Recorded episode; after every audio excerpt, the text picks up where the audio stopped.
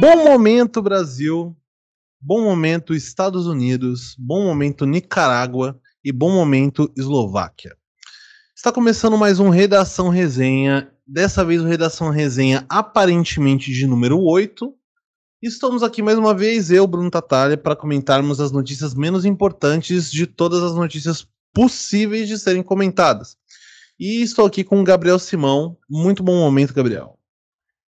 Bom momento, Bruno. Bom momento aos é, arriscados ouvintes que tentam é, causar uma revolução mundial a partir das informações que eles obtêm neste perigosíssimo e indecente noticiário semanal.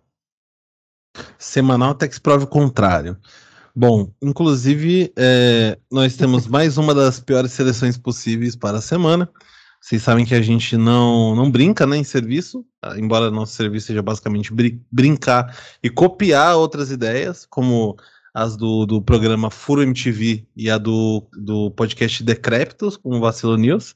Mas estamos aqui mais uma semana, enquanto essa galera não descobre que a gente está copiando eles, e mais uma vez trazendo os as nossas opiniões abalizadas, é, suaves e aveludadas, como diria Paulo Bonfá. Hoje a gente vai começar só para vocês terem uma, para dar uma climatizada na história aqui, para vocês entenderem que a gente não tá brincando quando a gente diz que a gente só traz porcaria. E hoje a gente vem trazer uma notícia envolvendo uma advogada muito importante no cenário brasileiro, uma livre docente do Largo São Francisco, conhecida como arroba Janaína do Brasil, MMA, não, não tem MMA, Arroba Janaína do Brasil. Eu perguntar agora também, se tem MMA. Também conhecida como Janaína Pascoal. E eu vou deixar esse brilho eterno de momento sem lembrança para o nosso Gabriel. Nossa, queria. É, vamos lá então, gente. Janaína Pascoal fazendo um, uma grande estreia aqui no Redação Resenha. E vocês já vão entender por quê. Então hoje a gente vai começar com uma notícia do UOL do dia 15 do 3 dessa semana. Instagram limita a conta de Janaína Pascoal que protesta. Qual mentira eu falei? A deputada estadual Janaína Pascoal, do PRTB de São Paulo, aliada ao presidente Jair Bozossauro Soneca, teve sua conta no Instagram limitada e reagiu questionando a rede social sobre qual mentira ela teria falado. Em um ano eleitoral, parece bastante estratégico censurar minhas redes. Há meses o Instagram não permite que ninguém me marque objetivamente pergunto: qual mentira eu falei? Questionar imposição de vacinas é fake news? É, o perfil Sleep Giants Brasil, que ganhou notoriedade por alertar empresas sobre a divulgação de publicidade em sites que reproduzem conteúdo de ódio ou mentiroso, comemorou a iniciativa do Instagram. Ao publicar diversas fake news anti-vacinas, o Instagram limita a conta da deputada Juliana Pascoal escreveu o perfil em seu Twitter. A parlamentar se irritou com o post e reagiu nos comentários. Eu assino o que eu escrevo, defendo o que eu acredito, defendo o direito dos cidadãos serem ouvidos e decidirem sobre a própria saúde. E vocês pensam o quê? Nem coragem para mostrar a cara vocês têm. Vamos debater publicamente o passaporte da vacina?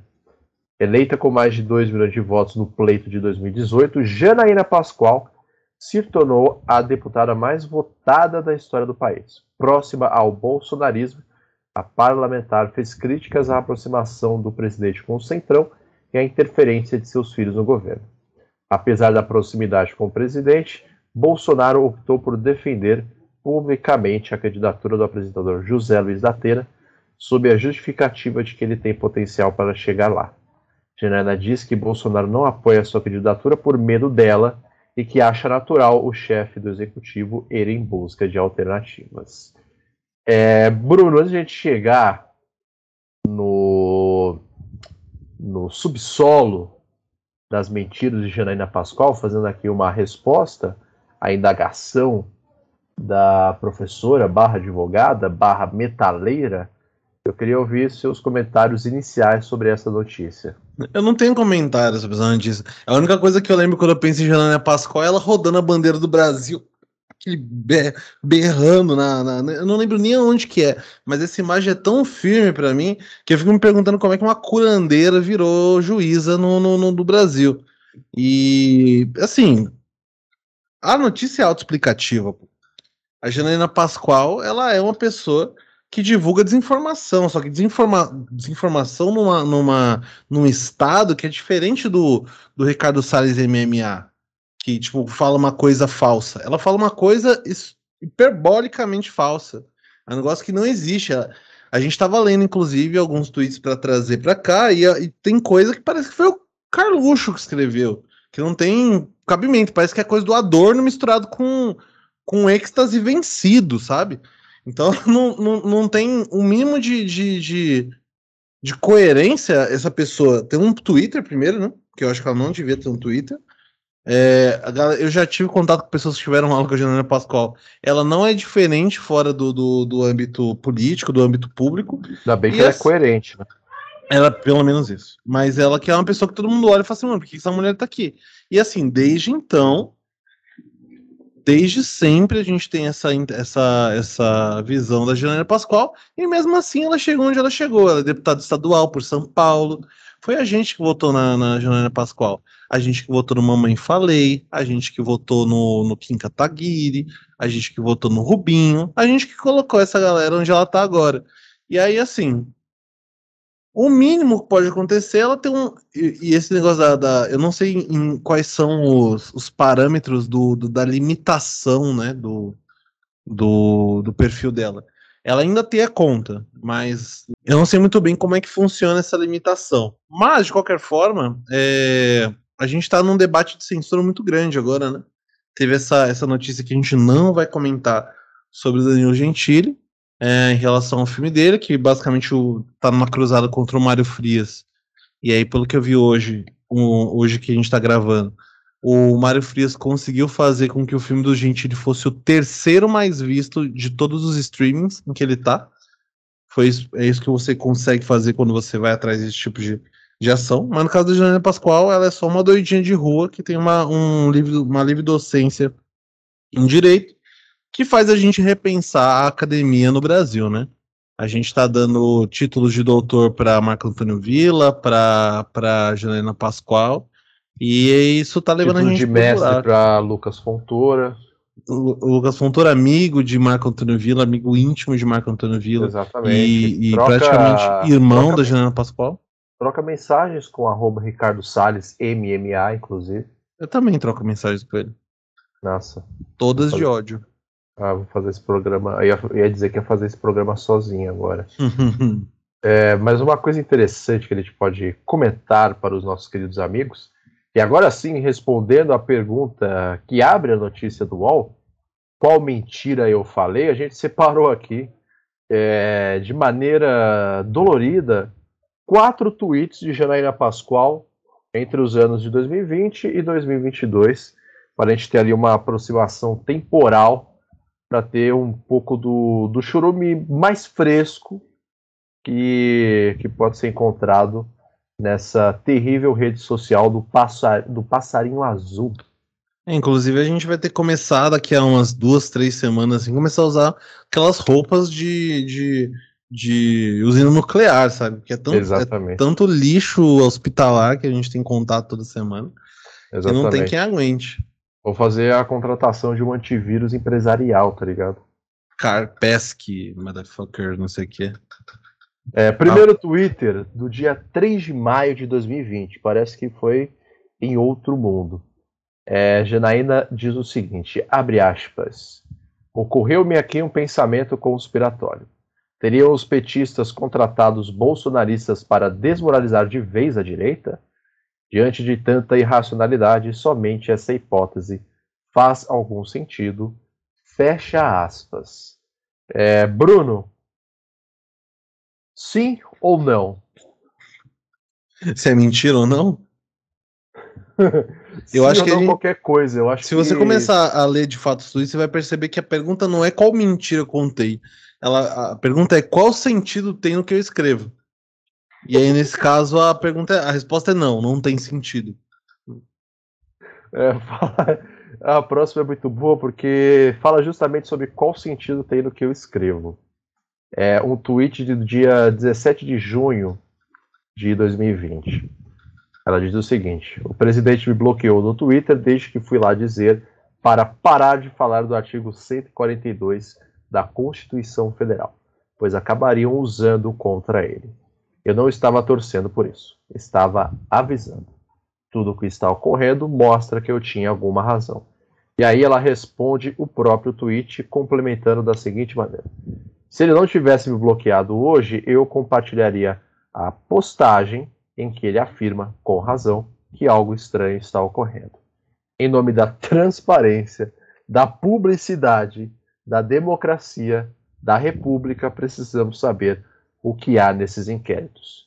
É, Bruno, a pergunta que eu, te, que eu te faço agora sobre esse tweet é por quê? Em nome da publicidade? em nome da publicidade. Eu vou comentar isso sobre esse tweet. É, em nome do Guaraviton, em nome das peças de Lego. Em nome da MC Carol de Niterói. Isso, em nome da linha de ônibus 1741. Famosa. É, em nome do Quixute. Por quê? Não, não tem. Assim, é, é, é a única hora que você percebe que nem tudo que o Bolsonaro faz é errado. Ele também bloqueia a Janaína Pascoal. Nossa, cara. Cara, que loucura. Que. Putz, cara, que abismo horroroso que é esse mundo do pessoal de direita, tá ligado? É, a culpa é dos petistas que contrataram bolsonaristas para desmoralizar a direita, não da direita em si, né? A culpa não é da direita do Brasil, não, não é do fato deles serem um bando de boçais presos no Brasil colônia do século XIX e gostar de lamber uma bela bota lustrada de milico. Não, a culpa é do Lula, da linha 174110. E da Manuela Dávila. Da Manuela Dávila, das peças de Lego, da publicidade e dos sindicato dos serralheiros do grande ABC. É, vamos pro terceiro tweet. Terceiro, ah, é, da terceira dia, obra. Isso. Do, é, da terceira nova perspectiva ocidental sobre a vida, que data do dia 23 de abril de 2021, às 9 e 8 da noite, que diz o seguinte: porque o censo não pode ser feito pela internet. Com toda a tecnologia disponível, não há muito sentido ter alguém batendo de porta em porta. Ademais, os cartórios estão todos informatizados. Os serviços são prestados virtualmente. Podemos apurar nascimentos e mortes. É... Sim, a mulher, que não, a mulher do time que não acredita em, em, em urna eletrônica quer que o censo seja feito numa enquete da Twitch. Abriu uma votação no Instagram, né? No site do TSE. Não, e isso é muito fora da realidade. Lembra até o, o marido da Ivete Zangalo, tava pagando, não sei se ele é coach de fato, mas tava pelo menos pagando de coach no Instagram, e as pessoas falavam assim, putz, é, não consigo, eu ganho um salário mínimo, e é muito difícil pagar o aluguel, as contas e ter dinheiro para comer. E aí ele fala, o cara falou assim, por que, que você não, não guarda mais dinheiro para comer? Sim, tipo, é, tipo você pensou come... em ter mais dinheiro? É tipo quando no começo da pandemia, a Prefeitura de São Paulo resolveu fazer um cadastramento de pessoas que se alimentam no Bom Prato uhum. e deu um papel com QR Code para moradores de rua acessarem o site e se cadastrarem é, nesse sistema do Bom Prato. Para quem, quem tem uma noção visual dessa história, é só lembrar do, do, do Alckmin tentando passar o, o, bilhete unitário do metrô de São Paulo, onde você põe o bilhete único. Tentando fazer. Esfregando o, o, bilhete unitário em cima do, do leitor de bilhete único para tentar passar no metrô. É a pessoa que não tem noção da realidade. Ou o João Dória tomando um pingado, como se estivesse tomando se óleo de motor. Canjibrina azeda. Nossa, cara, como se ele estivesse tomando gimo. É. Gimo zero caloria, né? E zero e lactose. Vencido. É, porque gimo é vegano. Gimo... lactose não tem mesmo. É, tiver lactose, irmão. Pode ser senhora. testado, eu acho que é testado gimo. É, fala em testagem. Vamos agora pro último é... Testando a gente, né? É. o último teste da nossa sanidade mental, talvez nessa semana, é um tweet do dia 2 de janeiro deste ano, às 20h37. Então, Augusto, Augusto de Arruda Botelho, para você que é mais inteirado aí na internet, em passar raiva vendo vídeos de pessoas falando merda, conhece Augusto de Arruda Botelho, porque alguns anos atrás ele participou de um programa chamado O Grande Debate na CNN Brasil, que é a versão tupiniquim da Fox News, onde ele, depois de Gabriela Prioli, assumiu o papel de coadjuvante de jantar todos os dias Caio Coppola, que não sabemos o que aconteceu com ele, inclusive. Você está falando alguns anos, mas foi no passado, John. Não foi no é, começo então, da pandemia, é isso? Foi, então. É faz tanto tempo. Parece que a gente está é. preso no mesmo buraco, sei lá, 20 anos. Deve ser a sensação de viver na Idade Média. Acho que não, a gente não deixa muito para trás, não. Com certeza. E aí o doutor, a doutor, o caralho, né? Chamar advogado de doutor é meu ovo.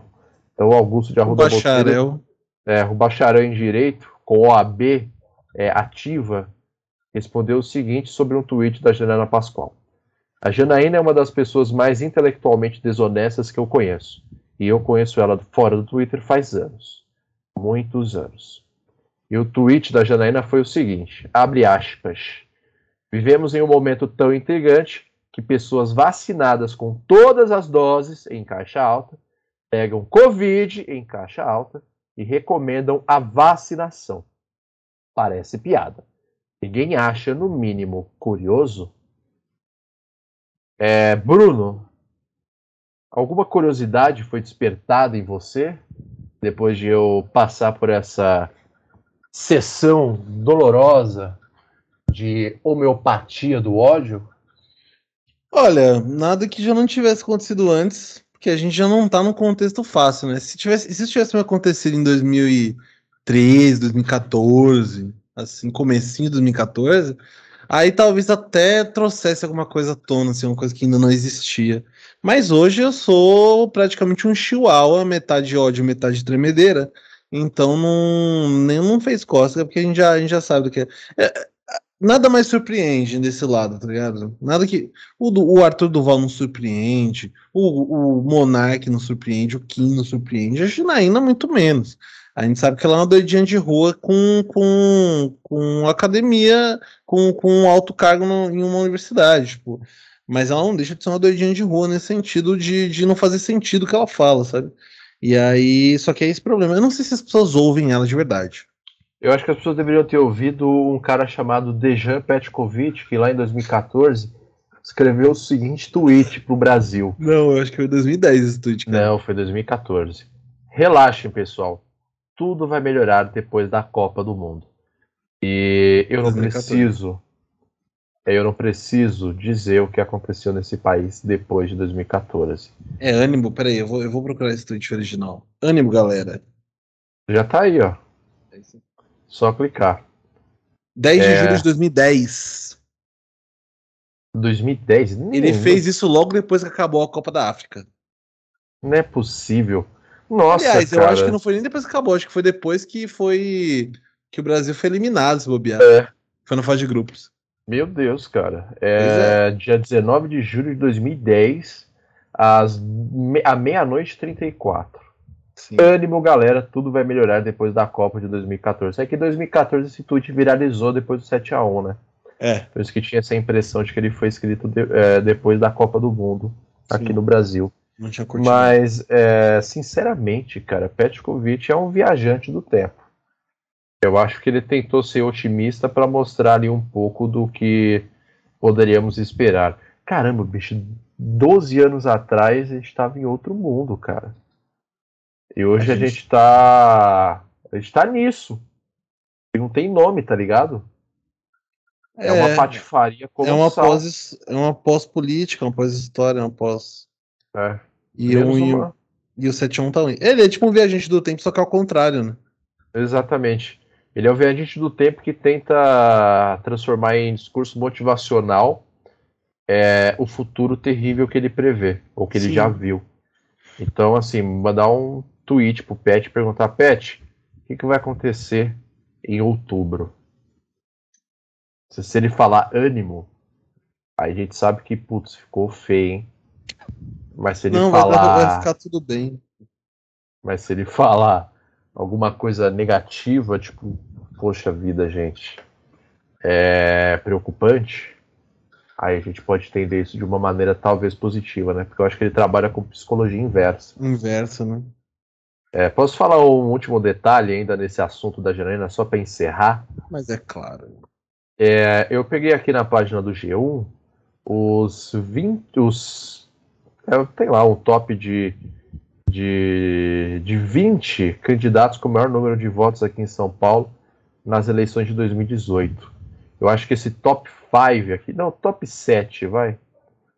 Não, top 10. Top 10. Merece um top 10 é, dá para explicar bastante coisa que está acontecendo no Brasil. Então, em primeiro lugar no ranking, na época, foi Eduardo Bolsonaro, com 1 milhão e 800 mil e 14 votos pelo PSL. Em segundo, foi Joyce Hauselman, com 1 milhão e 64 mil votos. Em terceiro lugar está Celso Muçulmano, pelo PRB, com 512 mil votos. Agora ele chama, depois do cancelamento da Rússia, ele chama só Celso Mano. É. Em quarto lugar temos Kim Kataguiri, do Democratas, com 458 mil votos. Em quinto temos Tiririca, com 445 mil. Batata Amaral, do PDT, com 260 mil. Policial Kátia Sastre, do PR, com 260 mil. Samia Bolfin do PSOL com 246 mil, que eu acho que, enfim, é, se não fosse uma lista de candidatos mais votados, ela estaria completamente avulsa desse top 10. Em nono lugar, pastor Marco Miliciano, oh, Marcos Feliciano, do POD. Marcos Felicianos! É, com 234 mil votos. E ali em décimo lugar, Capitão Augusto, do PR, com 229 mil votos. É, Bruno, gostaria de ficar em silêncio um pouco agora. Você pode trazer a próxima notícia? Posso tentar. Inclusive, a nossa próxima notícia vem, Clara, vem trazer referências a, a um programa que a gente fez semana passada. Para quem está ouvindo, obviamente, na semana que a gente está lançando isso daqui, que foi um programa especial e de pauta única. Foi um programa que a gente falou exclusivamente do deputado Arthur Mole Duval, é, também conhecido como Mamãe Falei. Antes conhecido como Mamãe Falei, né? Depois que descobriram que o nome dele era Arthur, ele primeiro tinha só sua alcunha é, profissional, Mamãe Falei. E aí a gente passou por uma série de, de, de, questões né, relacionadas ao Arthur. Ele fez, tentou fazer uma retratação aí na semana passada, fez um vídeo falando que a gente não pode pagar a importância do que eles fizeram né, na, na na Ucrânia, eles foram, é, levaram uma grana que eles conseguiram levantar, segundo ele, 250 mil reais, que mesmo na conversão do euro não virando muita coisa, ainda é, né? Uma, é uma quantia é, alta para uma, uma organização que não é nenhuma organização pública nem nada. É, foi uma grana de apoiadores e que ele ajudou vários brasileiros e tal que estavam na Ucrânia, ajudou alguns brasileiros a saírem de lá. E aí vem a notícia, dessa vez do UOL, que diz: brasileiros negam que Arthur Duval auxiliou na Ucrânia. Não ajudou nada. A história dos cinco jogadores brasileiros do Vovchansky, clube de futebol ucraniano, que tiveram que fugir da guerra no começo desse mês, repercutiu no mundo todo. A maioria deles tinha chegado há poucos dias no país e, antes de realizarem o sonho de viver do futebol, tiveram que fugir e voltar ao Brasil. A história de Victor Adame, Luan Martins, João Anderson Normandes, Gabriel Patrese e Wendel Ramos agora é alvo de uma polêmica, novamente envolvendo o deputado estadual paulista Arthur Duval, sem partido, um dos líderes do MBL, no caso um dos ex-líderes que ele saiu do MBL. Em entrevista ao Domingo Espetacular, Arthur Duval diz ter ajudado os jogadores a voltar para casa. É um esforço para amenizar sua imagem após sofrer consequências do seu áudio, é, do seu áudio sexista ter vazado. Fizemos entrevistas, ajudamos a cinco brasileiros jogadores a encontrarem o caminho para casa, disse no, do, no, último domingo, dia 13. Essa versão da história, porém, não é confirmada pelos jogadores nem pelo brasileiro que os recebeu na Eslováquia, assim que conseguiram passar a fronteira da Ucrânia. Vitor Adami, um dos jogadores, afirma que o deputado não ajudou em nada. João Paulo Araújo, economista que mora em Kosice, na Eslováquia, e recebeu cinco em sua casa depois de eles cruzarem a fronteira da Ucrânia, diz que o MBL sugeriu um financiamento coletivo, solução que ele considerou inadequada, porque não seria rápida o suficiente. Na própria entrevista publicada por Arthur Duval, os jogadores narram como foi sua saída da Ucrânia. Eles tiveram que atravessar o país de trem, inicialmente uma longa viagem de Kharkiv, no leste da Ucrânia, onde viviam até Lviv no, Lviv, no oeste. De lá pegaram outro trem para a fronteira. Eles contam que viveram diversos momentos de tensão ao longo desse tempo e que reforçam, assim como Arthur voltou a dizer para a reportagem do UOL, que contaram com o apoio do consulado brasileiro. Em Lviv, por exemplo, é, funcionários do consulado os encontraram na estação de trem e levaram comida e carregadores portáteis para os celulares. Além disso, Victor é categórico em afirmar que eles são gratos também à ajuda de João Paulo Araújo e sua mulher Gisele, que vive em Cossiche há pouco mais de três anos. No Brasil, viveu em Piracicaba, no interior de São Paulo, onde João trabalhou como um parente de um dos jogadores. Foi pela rede social desse antigo colega que ele ficou sabendo que os jogadores estavam na Ucrânia e, por meio dele, entrou em contato para se colocar à disposição para recebê-los e ajudar na saída da Ucrânia e na volta ao Brasil. João conta que teve o primeiro contato direto com eles quando estavam embarcando no trem que os levou de Kharkiv a Lviv. Ele também tentou, é, ele também entrou em contato com a embaixada do Brasil na Eslováquia e com consulados brasileiros no país que providenciaram o carro que os levou da fronteira à casa de João. Quando os rapazes estavam lá aguardando para voltar ao Brasil, João foi procurado pelo MBL, que o encontrou por meio de outro brasileiro que mora na região. Eles pediram para fazer uma entrevista com os jogadores, que foi posteriormente divulgada no canal do deputado Arthur Duval no YouTube, o Mamãe Falei, no dia 2 de março. A mudança dos jogadores do Brasil para a Ucrânia foi paga pelo clube para o qual jogavam. O Vovchansky também arcava com as despesas de moradia e alimentação, e de acordo com o Vitor, prestaram todo o suporte para que eles pudessem sair da Ucrânia comprando a passagem de trem e também disponibilizando um representante para auxiliados. A volta ao Brasil, porém, eles esperavam que fosse coberta pelo Itamaraty. Abre aspas. O clube fez o que pôde para nos ajudar, porém eles ficaram com as mãos atadas, porque muitas das pessoas que trabalhavam no clube estavam em bunkers, então ficava difícil eles resolverem as nossas coisas. Fecha aspas. O jogador, é, Vitor Adame. O jogador explicou que até o momento em que deram entrevista a Arthur Duval e Renan dos Santos, eles estavam esperando para voltar ao Brasil em voo de repatriação do Itamaraty, que eles acreditavam que sairia da Polônia ou da Romênia. Vitor Adame, um dos jogadores, contou que eles mantinham contato com o consulado brasileiro à espera de instruções sobre o voo, mas que acabaram recebendo a informação de que ele não aconteceria. Abre aspas. Nós teríamos que buscar outra maneira de voltar por nossa conta. Entramos em contato com algumas pessoas e uma delas era o deputado Arthur Duval, que praticamente não ajudou em nada. Fecha aspas. João disse que teve a iniciativa de entrar em contato com o MBL, novamente com o MBL, na esperança de que Arthur Duval pudesse articular uma ajuda como parlamentar. Como o próprio deputado reitera, porém, ele foi à Ucrânia por conta própria na condição de cidadão. João explicou também que tinha encontrado passagens para os jovens que custavam 600 euros cada, o equivalente a 20 mil reais no total. O MBL afirma ter arrecadado via financiamento coletivo mais de 200 mil reais. O contato, porém, foi infrutífero. Vitor Adame refuta que tenha recebido qualquer ajuda de Arthur Duval. Ele foi no apartamento, gravou um, um, vídeo conosco, desligou a câmera e foi embora. Foram 20 minutos de vídeo e 10 montando os equipamentos e nada mais. Segundo a assessoria do deputado Arthur Duval, os membros do MBL entenderam que, que pagar pelas passagens de jogadores seria um desvio, uma vez que o dinheiro foi arrecadado com outros objetivos, como de comprar kits médicos, alimentos e fraldas. É, aí tem a notinha lá do nosso querido, querida assessoria do Duval, mas basicamente estamos mais uma vez vendo é, o discurso liberal sendo é, corroído pela, por essa força que a gente chama de verdade, né? A realidade dos fatos, enfim, e, e, e a, a desmascaração se é que essa palavra existe, de, de do movimento Batata Livre. Não existe. Ca... É, não, não existe. Mas desmascaramento. Desmascaramento. Existe desmascaramento? Existe. Ah, então pode ser. Finge que eu falei desmascaramento, que é uma palavra horrível e idem, né? Mas queria sua sua atenção para esse para essa notícia, Gabriel. Ah, mano, é a mesma coisa da Juliana Pascoal, é, Ana Campanholo. Não surpreende, tá ligado?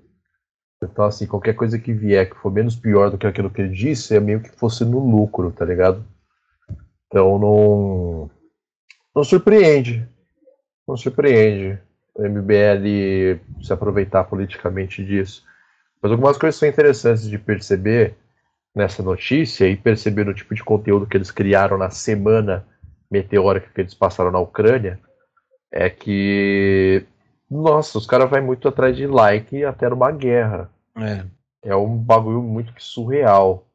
Tanto é que, até dando um pequeno spoiler do que vem na sequência aqui hoje, é, vai muito nessa linha, né? Tipo, você ir para o negócio um pouquíssimo bom senso ou noção da onde você está se enfiando em busca de fazer stories, fazer entrevistas, tirar foto, caçar like, gerar engajamento em cima de uma situação completamente é, fora da curva, que é uma guerra, tá ligado?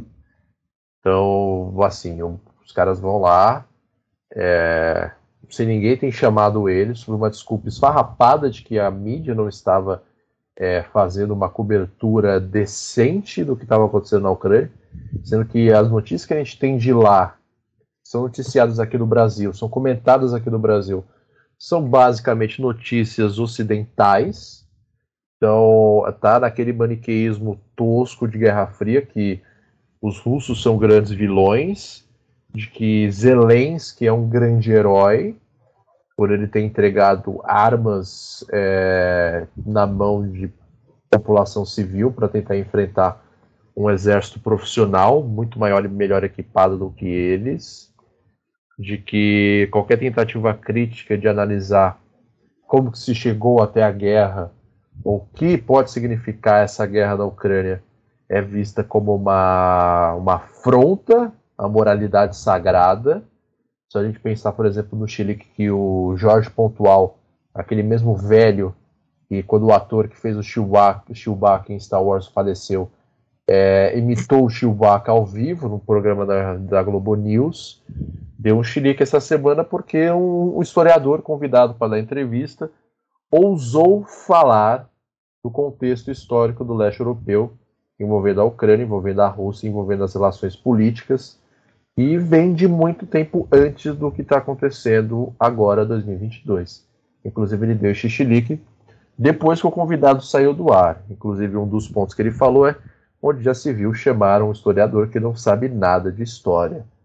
Foi, foi um dos chiliques que ele deu, né? Então, é esse tipo de cobertura midiática que a gente tem sobre a, os acontecimentos na, na guerra da, da Ucrânia está sendo invadida pela Rússia. Né? Então, assim, é uma pobreza de debate muito grande, que o IBL questionou, dizendo que estava sendo falseado, mas é a mesma coisa que eles noticiam sobre a guerra, e foram lá fazer esse sabe-se Deus lá o que, né? E aí os caras mostraram lá um pouco do, do pensamento tosco que eles sempre tiveram, que eles nunca fizeram questão de esconder, só que é, acho que agora eles literalmente desenharam as merdas que, ele, que eles falam em formato de áudio, para ninguém ter dúvida e realmente ficar no MBL quem tem a capacidade de passar pano ou concordar com esse tipo de, de comentário, sabe? É, e tem essa parada também do.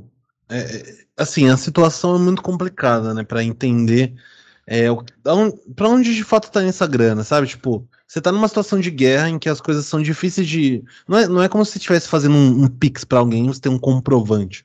É, cara, é essa grana... Você, é difícil achar qualquer tipo de recurso, mantimento na mesma zona de guerra. Você não, vai, é assim, eu tô pensando, mas eu tô pensando o seguinte: daí, tá como é que a gente. Como é que você pode ter certeza que esse dinheiro foi enviado para esses fins que os caras estão falando? Não, tipo, os caras não estão preocupados em emitir nota fiscal de doação nessa hora, sabe? é, tem uma situação um pouquinho mais complexa acontecendo. Então pode ser, pode ser muito bem assim. Eu não vi também o, o, o governo ucraniano agradecendo o Arthur Duval, qualquer coisa assim, que pudesse é, respaldar né, a saída do, do, do congressista para a Ucrânia. E isso torna, torna tudo muito nebuloso, porque se eles estão mentindo sobre isso, que mais que eles estão mentindo? é, se tem de fato alguma, algum fundo de verdade, se os caras de fato foram para a Ucrânia. É, aquela foto, inclusive, lá do. Naquela foto do, do dele que ele falou que ele estava fazendo coquetel Molotov. É, alguém achou o, a marca de um pub lá no, no, no, fundo da imagem, que é um pub que fica a 10 horas de viagem de Kiev.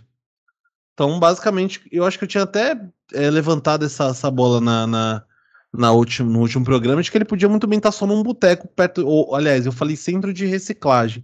Ele podia estar num centro de reciclagem do lado de um monte de garrafa, até porque não tinha nenhum pedaço de pano nas garrafas que, tavam, que ele estava tirando, que ele foi tirar foto. Então, assim, basicamente fica cada vez mais difícil. É, pode até ser que ele não foi para a Ucrânia fazer turismo sexual, mas aparentemente ele foi fazer turismo sim.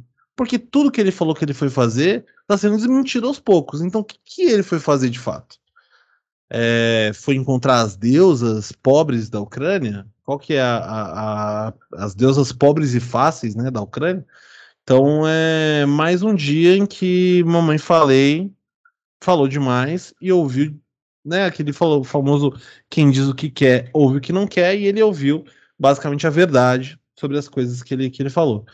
E esse caso é mais complicado, porque, tipo, putz, ele, ele se negou a ajudar uma galera, mas ele, ele gastou meia hora do dia dele para fazer o vídeo para dizer que tava ajudando essas pessoas, sabe? É, para divulgar que os caras precisavam de ajuda, sabe? Então, assim, é complicado falar em desvio de finalidade dessa verba que eles arrecadaram, porque você começa a questionar um pouco mais, olhar atentamente fora do, do todo alvoroço, todo barulho que fez em cima do áudio, você começa a ver que algumas coisas não fazem sentido, tá ligado? Porque, porra, mano, sabe, é, todo mundo ali precisa de ajuda, obviamente, as pessoas estão fugindo, mas, né, os caras vão até você, sabe, tá ligado? Tem tipo uma, uma, uma esperança de que você pode ajudar eles.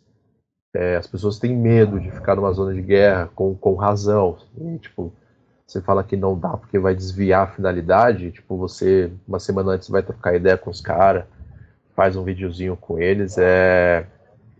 É foda, mano, esse liberalismo aí do MBL, tá ligado? É um bagulho. Esse, o liberalismo, de modo geral, né? é uma coisa bem, bem cretina, se a gente for parar para pensar. É, é, se existe é, algo próximo ao anarcocapitalismo, próximo à utopia do, do mentor intelectual de Gustavo Cerqueira, conhecido como professor Rave, Paulo Cogos, é o neoliberalismo, tá ligado? Então, assim, não faz sentido esses caras, mano.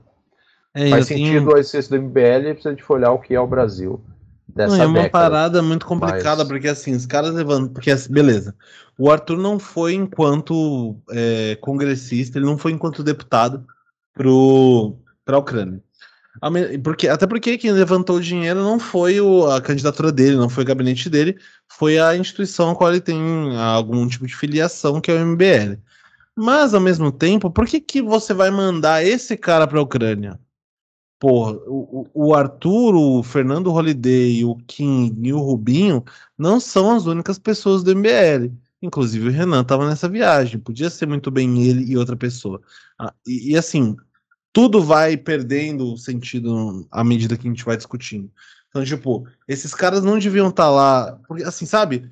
É muito precário esse tipo de, de, de viagem. Você está fazendo uma viagem, está gastando um recurso que poderia ser parte dessa doação, em vez de você só fazer a doação, sei lá, via transferência ou alguma, alguma coisa do gênero. Entre em contato sei... com o Itamaraty, tá ligado?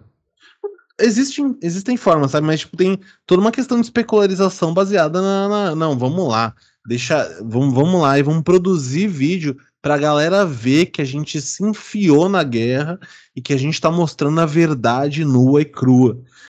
É foda, porque dá tipo a impressão de que esse cara e outras pessoas que a gente vai falar daqui a pouco, eles meio que foram pra lá com a sensação de que eles estão meio que é, é, imunes às bombas que podem cair na cabeça deles a qualquer momento, tá ligado? Então, tipo, eu tô aqui, sou o observador. Então, tipo, nada me atinge.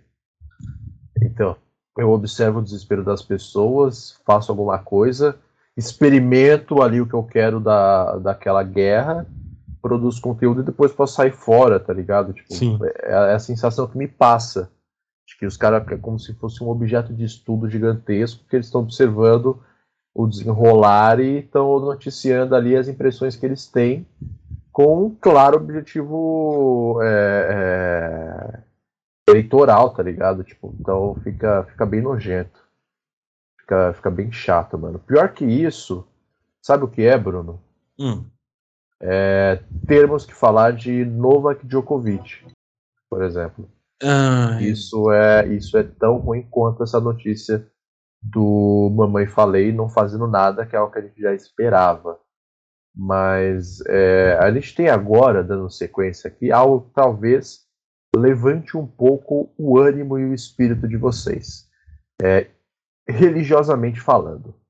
Porque alguns episódios atrás a gente comentou que em Curitiba houve uma cerimônia onde algumas armas foram abençoadas por, pelo, se eu não me engano, o arcebispo da Igreja Católica lá de Curitiba, abençoando as armas de policiais militares, se eu não me engano.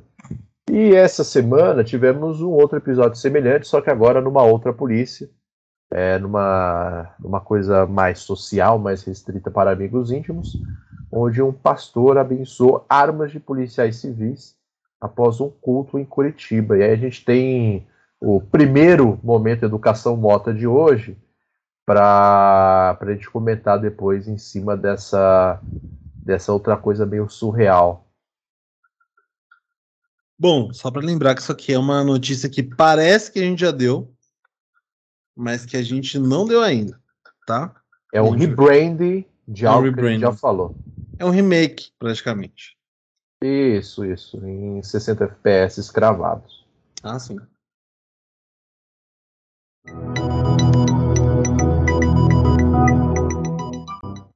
Dia 12 de março de 2021, nesse sábado, quase nove horas da noite, estamos na igreja Agnus, onde se prega a palavra de Deus. Com o pastor, o senhor pode se identificar? Pastor Renê. Pastora Erlane. Delegada Tatiana. Investigador Cabelo. Delegado Tito Barichello. Vamos ter aqui a bênção, a unção das armas. Senhor Deus, em nome de Jesus, nós ungimos essas armas, são Deus para a segurança da população de nossa cidade, Senhor. Nós pedimos que o Senhor venha guardar, venha nos proteger através, Senhor Deus, dessas armas. Em nome de Jesus, o nome que é sobre todo nome, nós ungimos com o óleo da unção e pedimos, Senhor, que seja ligado aqui na terra para ser ligado nos céus. A tua palavra, Senhor Deus, diz: tudo que ligardes aqui na terra terá sido ligado nos céus. E nós ligamos, em nome de Jesus, através da unção com óleo, estas armas que serão para nossa proteção, para guardar a população, em nome de Jesus, contra os homens maus. Para a glória, Deus e louvor do seu nome, nós pedimos, Senhor, que o Senhor guarde, nos livre e nos proteja em nome de Jesus. Amém e amém. Amém. Agradecemos então ao pastor Nossa, uh, Renê, agradecemos à pastora Erlane, né, a delegada Tatiana, investigador Cabelo, né, pela unção, pela bênção, né, para nós usarmos essas armas na defesa da sociedade, dentro das regras estabelecidas pela própria sociedade. Nosso muito obrigado, pastor. Deus abençoe. Amém. Bom, o vídeo do, do Poder 360 foi divulgado pelo Poder 360. E como eu disse, parece uma notícia requentada, né? Porque a gente deu algumas semanas atrás, um dos primeiros programas, inclusive, uma notícia de um padre que estava abençoando armas, algumas armas 9mm, é, em Curitiba. Que é um ato que aparentemente é muito tradicional em Curitiba, porque ele se repetiu recentemente nesse vídeo que vocês ouviram, né? Tipo, uma experiência de. É como se fosse um podcast, né? Tem vídeo, mas você ouve essa parada assim. É, mas é um ASMR. É um Asmer. Asmer. então a galera do Asmer vai ficar feliz com a benção das armas em Curitiba, que é como eu tinha falado da outra vez, eu acho que é uma forma de tunar né, a, a, as armas quando você não tem grana o suficiente para pagar umas armas mais caras. Então você precisa de um fuzil, mas se conseguir uma Glock, vamos ungir essa Glock para ela vender com um fuzil. E para quem não, enfim, para quem não viu esse vídeo, é, as armas não são fracas não, cara. Tem umas armas boas, tá ligado? Tem uma variedade ali bem bem bem variada, né? Então, enfim, mas o que me chama a atenção desse rolê todo aí é que não faz sentido, sabe? Porque, tipo, por que você não abençoa a pessoa? tá ligado? O policial, no caso, é, em vez de abençoar a arma, porque quem vai utilizar a arma. Verdade, mano. Quem vai Caralho. utilizar a arma é o policial, mano. Você tá abençoando a arma pra quê? Pra arma utilizar o policial? Ela vai Sim. atirar o PM uma manifestação? PM de borracha, sabe? Vai deixar um, um fotógrafo cego numa manifestação de professores em Curitiba. Não faz sentido, mano. Você tá abençoando um fuzil, tá ligado? O que, o fuzil vai fazer, sabe? Ele vai levar a palavra pro criminoso? Vai ele vai tirar. Ele vai tirar bala benta, pô. É, então, tipo, o 762 vai fazer uma iluminação é, em um possível marginal, tá ligado? Então, não faz sentido, mano. Você tá abençoando um objeto inanimado. É igual a coach do Supernatural lá, pô. É, exato. Tipo, mano, tem, tem toda uma galera, tem a delegada, tem o delegado, tem o investigador cabelo. Investigador verdade, cabelo. Na verdade, ia se chamar barba, porque o é, cara é, tem. O cara tem uma barba do tamanho da. Tamanho da minha mãe. O nome do filho dele deve ser bigode. É. E o cabelo curto, então não faz sentido. Acho que é uma anedota o apelido do investigador cabelo. Mas assim, devia, devia abençoar eles, tá ligado? Já pensou que loucura? Você tá lá assistindo o culto, aí, enfim, a galera tá com, com uma sacola do lado, aí termina o culto, o pessoal começa a conversar um com o outro, começa a trocar uma ideia ali básica com o pastor sobre uma situação da vida. Aí a galera abre a sacola e tira a arma de dentro, tá ligado? O cara tira um fuzil, o cara tira duas pistolas, um, uma espingarda ali, pelo que entendi, é, um 38. Você fala, cara, o que tá acontecendo, maluco? É, não faz sentido, cara. Simplesmente não faz sentido. Acho que a ideia de, a, a ideia de ter colocado Janela Pascal em primeiro lugar, Bruno, é, foi muito acertada. Porque a temática não é Janaína Pascal, a temática é entender o que está acontecendo. Faz sentido, né? É ver se faz sentido. E todas as é, notícias que vieram depois é justamente sobre isso. Faz sentido? Elas estão testando a gente. Exato. É, eu queria ouvir o que você tem a dizer, mas queria escutar muito, principalmente, o que Sócrates, Platão e Aristóteles teriam a dizer sobre esse questionamento da realidade. Cara, o Sócrates teria ido para Itália depois dessa, com certeza. Teria ido jogar na Fiorentina. Agora o Platão, esse cara jogou no Corinthians também? Esse eu não, não manjo muito bem, não. Não, você tá confundido com o Zenon. Ah, tá.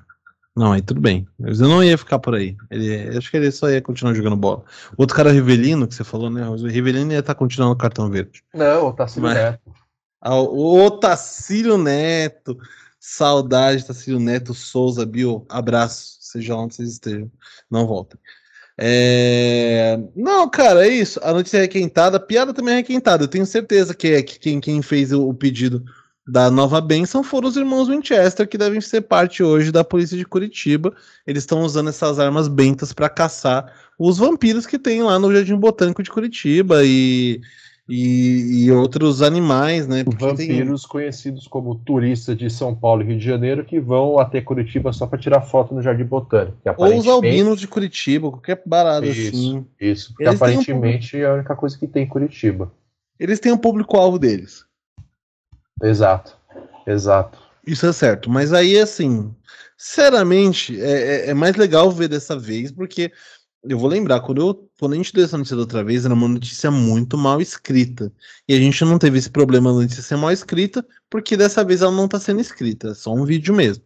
Mas é. aí é, porque era um cara que tava falando, ele tava falando da notícia, mas ele tava falando do contexto do secretário de segurança que tava sendo escanteado no, no é, no, em Curitiba, como se isso fizesse alguma diferença para a notícia em si, como se fosse menos impactante do que o fato. Mas agora eu entendo que aparentemente isso não choca eles.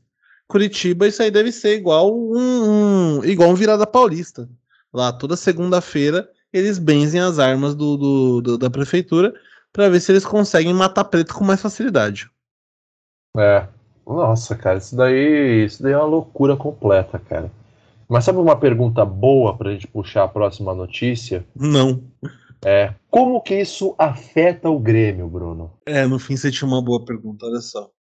E aí, assim, basicamente, a gente precisa falar sobre o Grêmio e como o Grêmio tem sido afetado pela é, posso, história. Posso falar uma coisa idiota que eu acabei de fazer agora? Como isso daqui, assim? Isso daqui é legal de estar no ar. É... Você abriu aqui a notícia do Grêmio, eu tô vendo a sua tela, certo? Certo. Eu tentei rolar para baixo a sua tela. Devia ter pedido, cara, rolar pra você. Não, eu achei que eu tava vendo aqui no meu navegador, só que é a sua tela. Aí tô eu aqui esfregando o dedo, quase afundando o, o touch aqui e não, não percebi a merda abriu, que eu tava fazendo. Já que você abriu seu coração e eu vou abrir o meu também, você falou de, de rolar a tela. Eu vi um, um tweet hoje que era assim: se você se você tem que dar três roladas no feed, no, três roladas no Instagram da menina para encontrar foto com o namorado dela, ou eles terminaram, ou eles abriram um relacionamento. Aí uma pessoa compartilhou e falou: dá três o quê? Você só dá três roladas no Instagram da menina. Nossa, gente, o que vocês estão fazendo? É...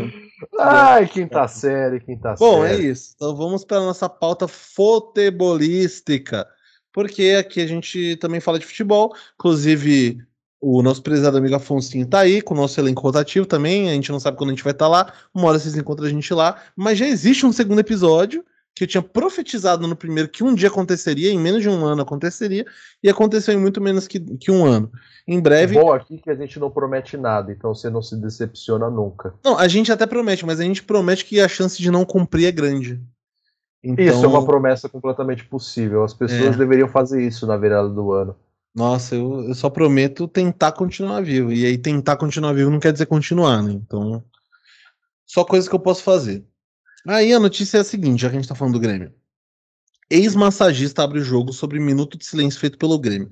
Para quem não viu, para quem não sabe ou não se lembra, o que, que aconteceu foi que nessa semana aí, que se passou, o Grêmio, no começo de um jogo do, do, né, do Gauchão, fez um minuto de silêncio para o ex-massagista do, do, do, clube, o Limonada.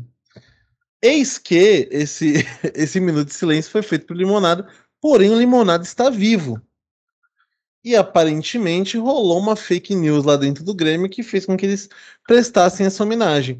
O que eu acho muito legal, porque assim, é, eu, o último minuto de silêncio que eu lembro com muito carinho, assim, foi o minuto de silêncio do Sócrates, que foi um domingo que o Corinthians foi campeão, como ele queria ter morrido.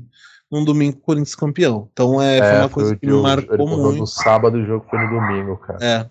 Que jogo, e, que domingo foi aquele. Cara. E eu lembro da foto do, do, do é, a galera na meia-lua, né, do, do, do campo, com os braços levantados e tal. Foi uma cena muito bonita.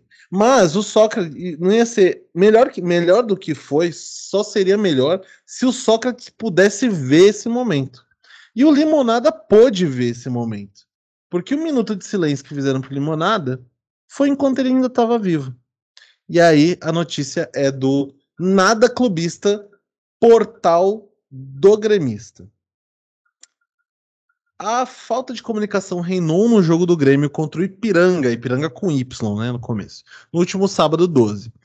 Limonada, 82 anos, ex-massagista do clube, foi vítima de erro de informação por parte do clube antes da partida. Dali, João da Silva, 82 anos, ficou espantado com o que viu na televisão, justamente no jogo do seu time do coração.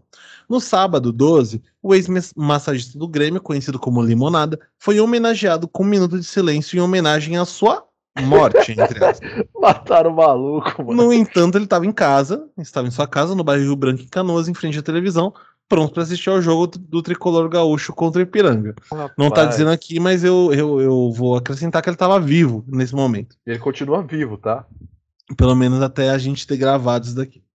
Ex-massagista. É, dali recebeu a reportagem do Gaúcha ZH nessa terça-feira, 14, informando sobre o imprevisto. Apesar de ter alarmado familiares e amigos Limonada já levou o assunto ao limite. Ele disse que no sábado, quando acompanhado pela esposa, extraviou os momentos que antecederam o início do jogo. Assim, não vi nenhuma honra. Não viu nenhuma honra. É, abre aspas. Hoje, segunda-feira, fui no armazém e um cara olhou para mim. Ué, tu tá vivo? Eu disse, estou. Agora virou piada. Foi uma homenagem em vida. Brinca o ex-massagista, fora do clube desde 2005, quando começou a sofrer com o avanço da surdez. É, Após as notícias correrem, o telefone não parava de tocar. Parentes, vizinhos e jogadores, ex-companheiros de tricolor e amigos ligaram espantados. A responsável por desmentir e tranquilizar as pessoas foi a fiel companheira Liberaci da Silva, também de 82 anos. Abre aspas. A minha sobrinha ligou, todo mundo ligou. Meu irmão, que já teve um derrame, ficou muito nervoso. Puta Ela telefonema pra cá de todos os lugares. A gente não esperava isso, fecha aspas. Depois do equívoco, o Grêmio percebe seu erro e entrou em contato, percebeu seu erro e entrou em contato com a família, pedindo desculpas pelo erro. Uma filha e uma sobrinha do, de limonada alertou o tricolor do equívoco. Ah, Nossa, isso afetou o Grêmio demais, cara. Cara, afetou mais a limonada, mas afetou o Grêmio também. Nossa, cara, pô, mano, o cara tá lá, pronto pra passar raiva com, com o Super Grêmio, jogando contra o poderoso Ipiranga com o Y. E, pô, depois de você ter passado, sei lá, eu acredito que ele deve ter passado uns 30, 40 anos no Grêmio, a galera vai lá e mata ele. Ah, é isso, cara. Imagina Um a crise, você- a crise existencial que deve ter batido nele na hora. Nossa, Deve ter sido expressa por um. eu morri. É, que deve ter sido expressa por um. Ué? Oxi! Pô, mas eu não. Ué? Peraí, Oxi! peraí. Beraci, vem cá! Liberaci, eu tô vivo. Então, tá, sabe, cara? Pô, mano, e o irmão dele é sacanagem. O irmão tem um, teve um derrame. Pô, derrame é um bagulho pesadíssimo. É, e, pô, mano, isso daí não se faz, cara. Isso Não se brinca com a morte do limonada, pô. daí não se faz. Sabe uma outra coisa que não se faz, que eu vi, eu lembrei agora? Hum. É um, um print, né, que eu vi no Instagram hoje, que dizia o seguinte: é, você namorar com a minha ex, até aí tudo bem. Mas você colocar minha, minha peita do Vasco, só porque eu deixei na casa dela, aí já passou do limite. Pô, que mancada. Eu acho que tem o mesmo peso com essa notícia do Limonada. A peita do Vasco. É, cara, acho que foi. Ó, dá tempo, hein? Ah, acho que a parada da 777 vai ser oficializada amanhã, hein? Exatamente. Exa- Amanhã, exatamente. dia 18 do 3, né? Só pra constar. Isso. É, e tem a volta da semifinal da poderosíssima Taça Rio, Uma poderosíssima. é, em que o Flamengo ganhou por 1x0 com o gol dele, Gabigol. É, Então, então, assim, o ideal é, a gente vai. é, como a gente só vai. A gente vai entrar na parte mais churume da, da- do dia, apesar, né, da gente ter falado da Janaína Pascoal no começo, a gente já vai deixar aqui esse episódio em homenagem ao Limonada que está vivo. ele não Limonada. merece, cara. Ele não merece esse episódio. Ele, sei lá, ele merece Não, mas aí se você for um assim, episódio em homenagem a ele, por Ele- exemplo. Não, ele não vai É. merecer nenhum episódio do que a gente faz aqui. Vai, por exemplo, acontece uma coisa seguinte, é Play Center vai reabrir em São Paulo. É, parque, parque da Turma da Mônica vai ter um mês de entrada gratuita para adultos. É, vamos fazer o amigo secreto de boletos. Vamos fazer assim um, um feirão de zerar o negativo do Serasa. É, inclusive um abraço para Renner, filha da puta. Meu amigo, você vai fazer um amigo secreto de boleto, você vai com o boleto do seu aluguel e volta com um da Enel, que é mais caro que o seu aluguel. É. Então, assim, talvez seja um pouco mais pra cima, porque talvez sejam notícias engraçadas. E aí sim é algo digno, ou talvez mais próximo do legado do Limonada. Mas é. Bom, um abraço pro Limonada, então, que é um grande. Um, gran, um grande homem, um homem que é lembrado até hoje, apesar de, de, de pro mal, né? 17 anos depois de ter saído do Grêmio, ele foi homenageado. Uma pergunta que- aqui, uma dúvida pertinente. É, será que o Limonada participou da é, apoteótica Batalha dos Aflitos lá na Em Série B de 2005, 2005? Foi. ele devia. Será que foi ele que massageou os jogadores nesse jogo? Eu não sei, cara. Acho que ele deve, acho que ele devia estar fazendo parte ali, hein? Eu acho que ele tava lá na Batalha dos Aflitos, hein? Eu acho possível, cara. Ele devia, devia ele tinha ali o quê? Uns 60 e poucos anos? 2017 anos mais ou menos. Ele tinha 65. Ah, então dava pra trocar soco. Dava pra trocar soco ali. Dava, pô. Lógico que dava. Dava tranquilamente. Então acho que um, um- um veterano da Batalha dos Aflitos não merecia esse tipo de tratamento, Bruno. Um, um- um potencial veterano da Batalha dos Aflitos. É, bom, é isso, né? Um, dia, um dia você é massagista, no outro te matam. É basicamente essa que é a ordem da vida. e aí a gente vai entrar num combo, que são de, de duas notícias que falam sobre o mesmo, mesmo tema. A gente vai ter o nosso momento real educação mota no final. Mas Como que basicamente- É ótimo, né? É, né? Falta, falta uma terceira coisa aí, né? Uma terceira coisa? É, falta aí. Tem o, tem o hambúrguer, a bebida e falta batata. Falta batata, tá. É, batata no caso seria inglesa, né? Ou a própria Tabata Amaral falando sobre o tema. É... Mas a gente vai entrar no tema guerra da Ucrânia. A gente falou umas duas semanas atrás, que tá, assim que estava começando o conflito, de que a gente ia evitar falar sobre por conta da seriedade e tal, e por a gente não também não, não ficar arriscando é, fazer análises muito é, descompromissadas ou então precipitadas sobre o conflito, né? Só que nesse caso a gente vai falar sobre uma coisa que a gente entende que é besteira. E é besteira de brasileiro porque a gente tem aí os nossos representantes também na, na, na, guerra da Ucrânia. A gente tem a nossa FAB. Era FAB do, esse rolê do, do, da Segunda Guerra, não era? FEB. FEB. A gente tem a nossa FEB da Ucrânia, que é a galera do Instagram Brasil, basicamente. E é onde a gente vai para a nossa próxima notícia com Gabriel Simão. Ai, ai, ai. Só quem viveu sabe, Gabi é, do nosso querido e inesquecível é, pragmatismo político. Espero que de alguém melhor alfabetizado para ficar uma notícia mais legível. Vamos lá então. Bolsonarista que foi lutar na guerra da Ucrânia fugiu para a Polônia. Instrutor de tiros, bolsonarista Thiago Rossi se voluntariou para ir à Ucrânia lutar na legião estrangeira contra a Rússia. No entanto, pouco tempo depois de chegar nas regiões de conflito, ele decidiu fugir da Polônia e admitiu que não imaginava o que era uma guerra. É, quem diria, né? Ficar atirando em alvos de papel não te passa uma experiência real de combate. Apoiador do presidente Jair Bolsonaro, o instrutor de tiros de 28 anos foi para a Ucrânia integrar a legião estrangeira e combater os russos na guerra que acontece no leste europeu. Neste domingo, dia 13, Tiago admitiu que fugiu às pressas para a Polônia depois que seu grupo foi atacado pelas forças armadas da Rússia. A legião foi exterminada de uma vez só eu não imaginava que era uma guerra. É, não sei, talvez ele. É, eu vou terminar antes de falar qualquer coisa. A Legião Internacional de Defesa Territorial da Ucrânia é uma unidade militar formada por estrangeiros que querem enfrentar a Rússia. Em um vídeo divulgado nas redes, Tiago Rossi afirmou que sua unidade foi atacada por aeronaves russas por duas vezes. Ele saiu da base antes do segundo ataque, que teria sido mais forte, matando a maioria dos combatentes. A nossa base acabou. A base da Legião acabou. Falei com o comandante da região, da legião, eles não quiseram sair, quiseram ficar na base. E eu e minha equipe aqui, a gente está em quatro agora, saiu da base. Andamos sei lá quantos quilômetros a pé, achamos uma carona, chegamos na fronteira com a Polônia. Na fronteira com a Polônia chega a notícia para nós de que o bombardeiro russo voltou e simplesmente acabou com a base. Mataram todo mundo que estava lá, afirmou. Tiago descreve o ataque. Teve um bombardeio às três horas da manhã, teve o primeiro sinal. A sirene tocou. Deu cinco horas, nem tocou sirene, de repente veio um caça e soltou um míssil em cima da gente. Não teve o que fazer. A gente saiu correndo para o meio do mato e começou a soltar muitos mísseis em cima da gente. Quando terminou a primeira onda de mísseis, a gente foi a reagrupar o batalhão inteiro para ver quantas baixas tiveram. Eles, eles russos, estouraram toda a parte do paiol. Nosso centro médico acabaram com tudo. Fomos orientados a sair de lá o mais rápido possível, disse. Nascido em Maringá e filho de policial militar da reserva, Rossi se tornou instrutor de tiro em 2020. Ele ganhou noticiário brasileiro na última semana, após se voluntariar para lutar contra os russos na Ucrânia.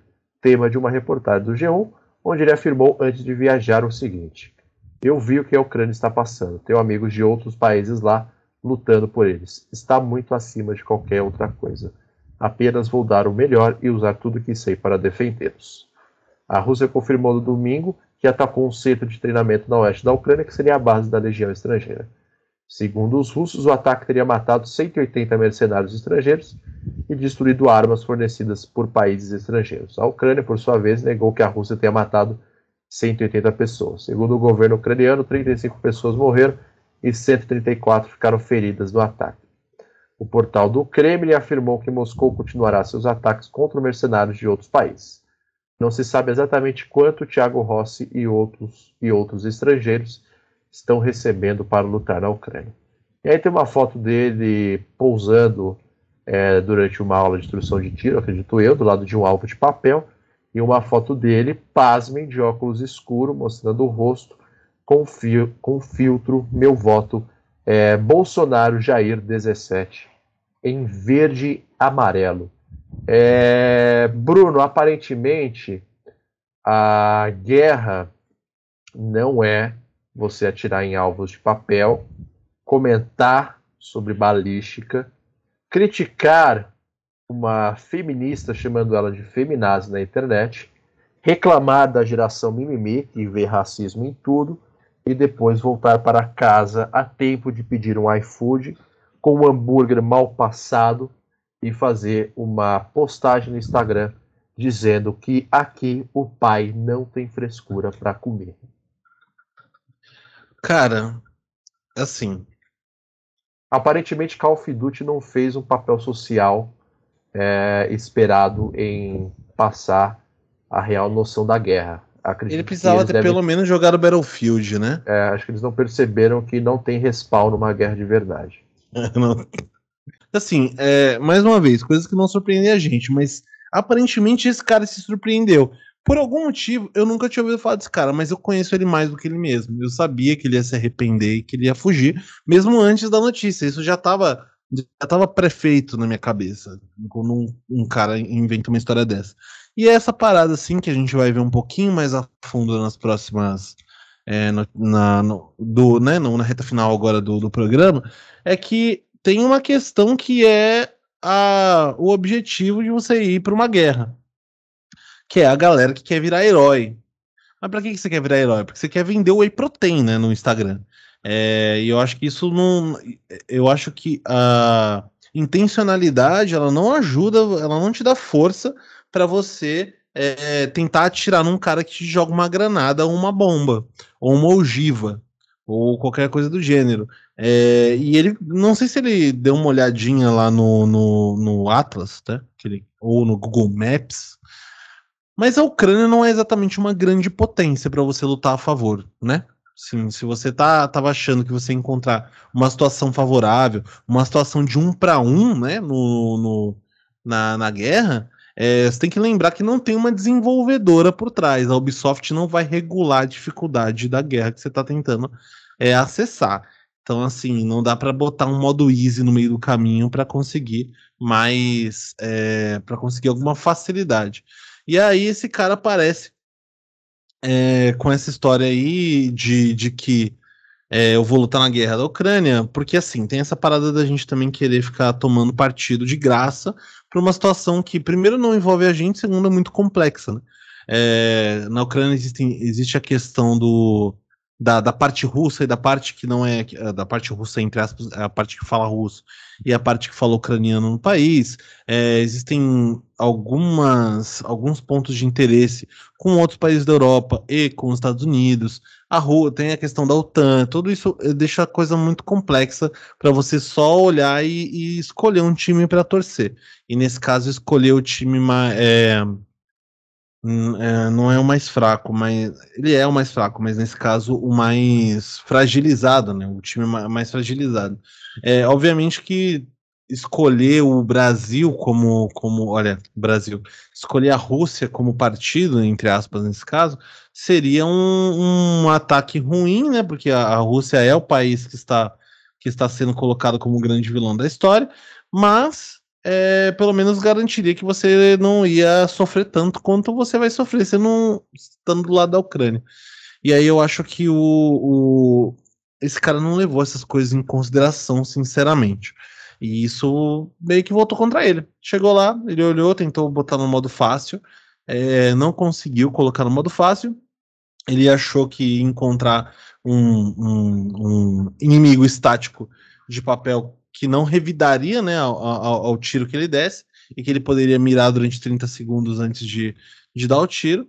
E aparentemente não foi essa, não foi essa a, a situação que ele encontrou. Aparentemente ele não está jogando Battlefield, ele está jogando GTA V dentro do stand de tiro da Emo. Emo não lembro mais o. Emonation, que é a loja de tiro lá. Hemodiálise, exato, que é a loja, é... De, tiro, a loja de armas lá do, do GTA V. Isso. Uma última coisa que eu queria comentar é que aparentemente a direita brasileira que se sensibiliza com a Ucrânia e não com os golpes na África e não com a guerra da Síria, por exemplo, é, não estuda história e não tem a mínima noção sobre geopolítica global. Se eles soubessem sobre isso, provavelmente não teriam é, se intrometido numa guerra em que a Rússia está atacando a Ucrânia. Porque enfrentar a segunda maior potência militar do planeta não é algo fácil, ainda mais se você é a Ucrânia. Pois é. Sem desmerecer a Ucrânia, mas vocês entenderam o que eu quis dizer. E isso nos leva à, última notícia, né, que tem, que, que, tem relação com essa, que é também do, do pragmatismo político, porque obviamente a gente está tentando cavar um podcast lá dentro. Brasileiros que foram lutar na Ucrânia são criticados por agirem como blogueirinhos. Mercenários internacionais na guerra da Ucrânia estão culpando mercenários brasileiros por facilitar ataques à tropa de Putin.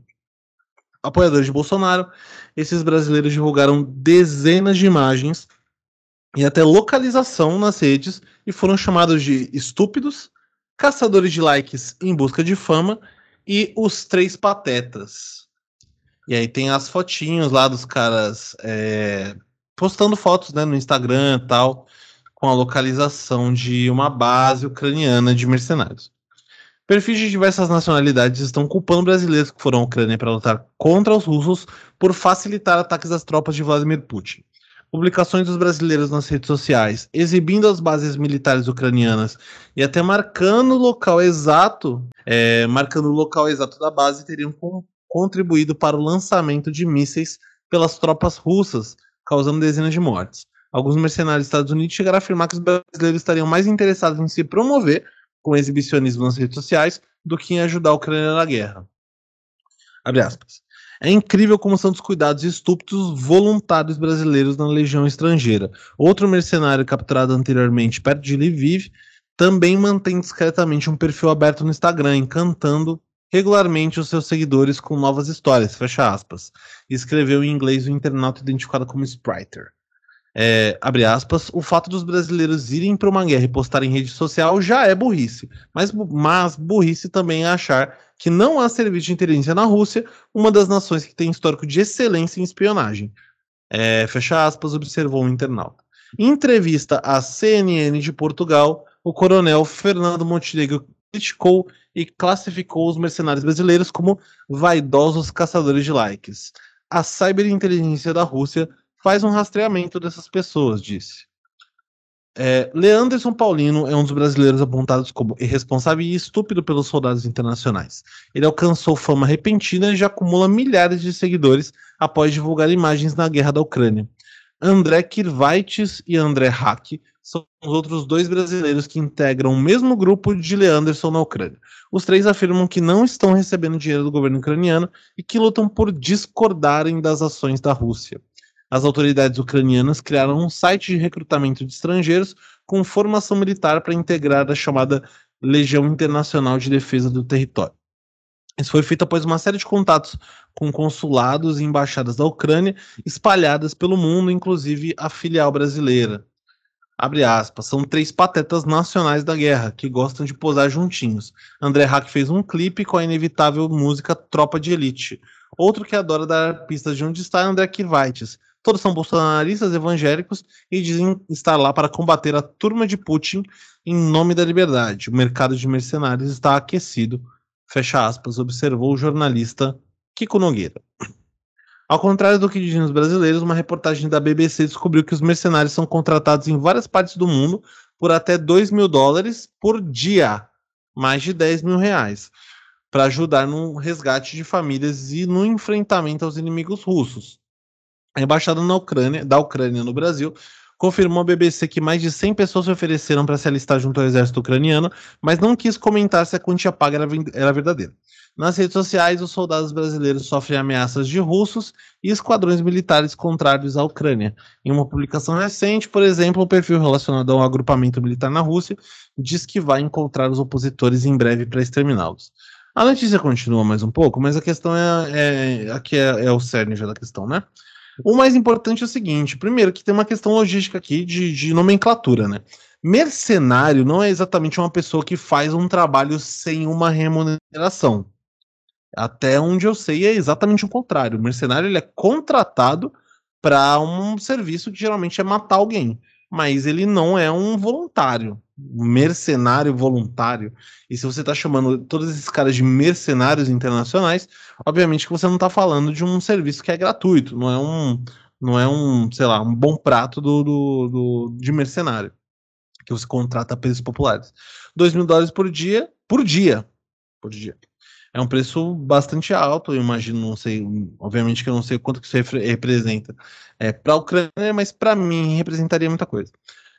De qualquer forma, é, é muito bonito ver a atuação brasileira no, principalmente a atuação brasileira pró-governo em um conflito como esse, que ele ajuda a gente a entender de que lado não estar. Não ajuda a gente necessariamente a entender de que lado estar, mas ajuda a gente a entender de que lado não estar. É, a gente sabe que é muito difícil ter que defender o governo da Ucrânia quando esses caras estão lá porque é difícil defender o governo do Brasil sabendo que esses caras estão aqui também. Eu, inclusive, talvez seja até legal já passar nosso momento educação mota, já porque ele, o, o repórter ele é citado aqui nessa notícia, só para dar uma contextualização e já fazer o nosso, o nosso encerramento, né? Fazer o nosso, as nossas últimas é, os nossos últimos comentários antes do derby paulista. Então, você quer fazer algum comentário antes de eu passar o vídeo, Gabriel? Simon? Não, vamos para Educação Mota. Vamos. Momento Educação Mota na CNN de Portugal. Ok. Bom dia. É, bom dia, muito bom dia. Eu estava sendo abordado aqui por dois policiais. Sem problema. É, justamente agora. Aqui em Lviv, você, ah, quando está na rua fazendo algum tipo de transmissão, as pessoas é, lhe cercam, perguntam o que está a fazer e, e assim vai. Gostava de perguntar, eh, na sua leitura, em relação ao ataque à base militar de ontem, que aconteceu ontem a 15 km da fronteira com a Polónia, eh, na sua leitura, quais são as razões para ter acontecido este ataque, uma vez que, como sabemos também, há muitos mercenários e muitos militares de outros países que têm sempre que passar por esta base militar para depois eh, poder, enfim, combater as forças russas? É, muito bom dia, Portugal. É, esse ataque ele ocorreu por conta de uma motivação de caçadores de like em redes sociais.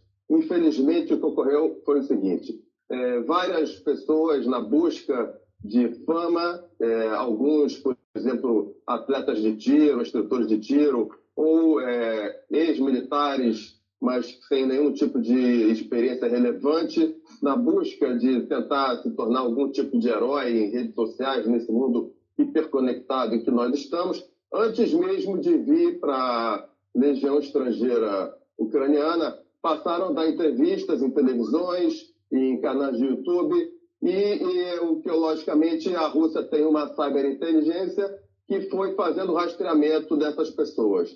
Então, não foi um só, foram vários. É, eles foram fazendo diversas postagens e quando houve uma concentração dessas pessoas nessa base, que era um centro de triagem e investigação, é, os russos pegaram e enviaram uns mísseis em cima e explodiram tudo. Então, basicamente, infelizmente, foi isso que aconteceu. Ou seja, a conclusão que se tem é que narcisismo também mata. Mas no caso, a internet, como dizia. E esse foi o Fernando. Esqueci, deixa eu pegar de novo o nome dele aqui. Fernando. É o Coronel Montenegro. É Coronel, Coronel Fernando Montenegro, Montenegro Coronel comentando Montenegro. a situação do. Entre outros, mas no caso, assim, são os brasileiros, né? É, é um amadorismo assim absurdo, cara. Uma irrealidade absurda. Aquilo que a gente comentou quando falou do, do Mamãe Falhei, né? Tipo, os caras vai lá em busca de like achando que tá acima do rolê, sabe? Que não pode ser atingido, que o negócio é é. é um videogame, que, enfim, até a hora que o primeiro míssil detona na sua orelha. Aí faz que nem o Tiagão. Foi puta de verdade, aí você sai é, fora. Isso é uma Três questão também. tirando foto numa isso guerra. É uma, isso é uma questão. No século XXI. É, isso é uma questão também do momento que a gente vive, porque não sei se é essa mesma, é, é, a mesma sensação que você tem, mas a guerra da Ucrânia virou uma grande hashtag.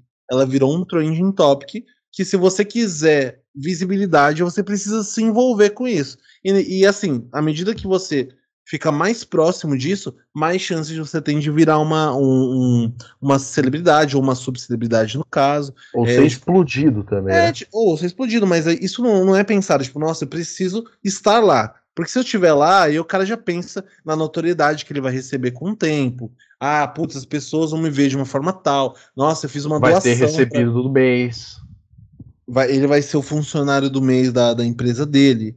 É, e, e, e, eu acho que isso tá levando um monte de picareta lá para lá. Picareta existe em toda guerra, mas assim, é, a gente tá fazendo bonito nessa agora. De, a gente tá levando Sim. várias picaretas. Sim, Como eu falei, tá já foi. Agora esses, dessa, esses dessa instrutores de tiro que estão indo para lá passando por, por, mercenários e cagando o rolê inteiro. É, basicamente assim, no, nesse caso, os representantes brasileiros da guerra da Ucrânia estão fazendo, é, estão levando a imagem do seu presidente para lá, né? Então, estão ajudando a Rússia no final das contas, né? Porque, não, mano, e, todos, e, todos os, e todos os líderes de, de, de Estado, quando olham para o Bolsonaro falando, já fica assim, de lá fala, o doidinho de rua falando, me, dessa mesma forma, o, o, as pessoas de outras nacionalidades estão vendo os brasileiros na guerra também que é isso que a gente está exportando, é, que é, é, ingenuidade, mas no caso é, é idiotice mesmo, né? Estamos queria... exportando cabaço para lutar uma guerra. Cabaço mental. É, porque, assim, cara, o que eles estão fazendo custa diretamente vidas, tá ligado?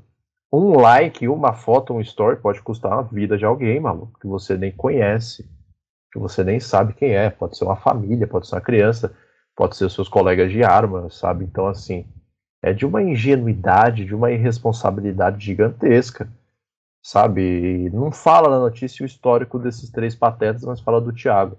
Sim. Então, assim, esses caras não fazem parte de nenhuma força de segurança no Brasil. Então, assim, são entusiastas de arma, entusiastas de guerra.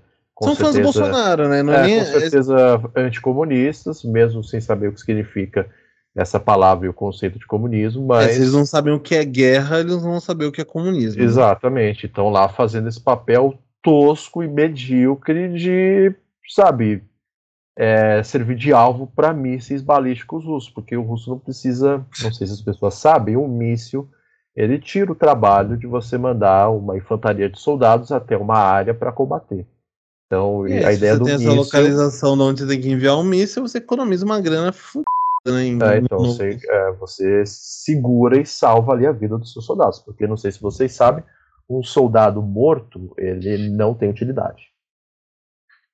Inclusive ele é, ele é, um, é uma, é uma dívida né, do, do, Estado, você tem que enterrar e tal, é todo um peso maior, né? É, mas assim, é, é isso, a gente está a gente tá levando idiotice e ignorância internacionalmente.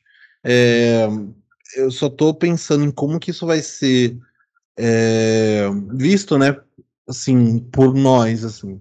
Porque eu sei que tem essa parada de que existe um, um, uma espécie de platô no Brasil em que muitas pessoas não aceitam a verdade, elas aceitam a informação que elas querem. E eu acho que vai ficando cada vez mais feio eles terem que defender essa história que eles querem. Então você vê um monte de, de, de patifaria pesada assim acontecendo. É, porque a realidade, o mundo real, dá na cara dessas pessoas e não tá nem aí porque elas pensam, cara. É, é poucas ideias, sabe? Então, assim.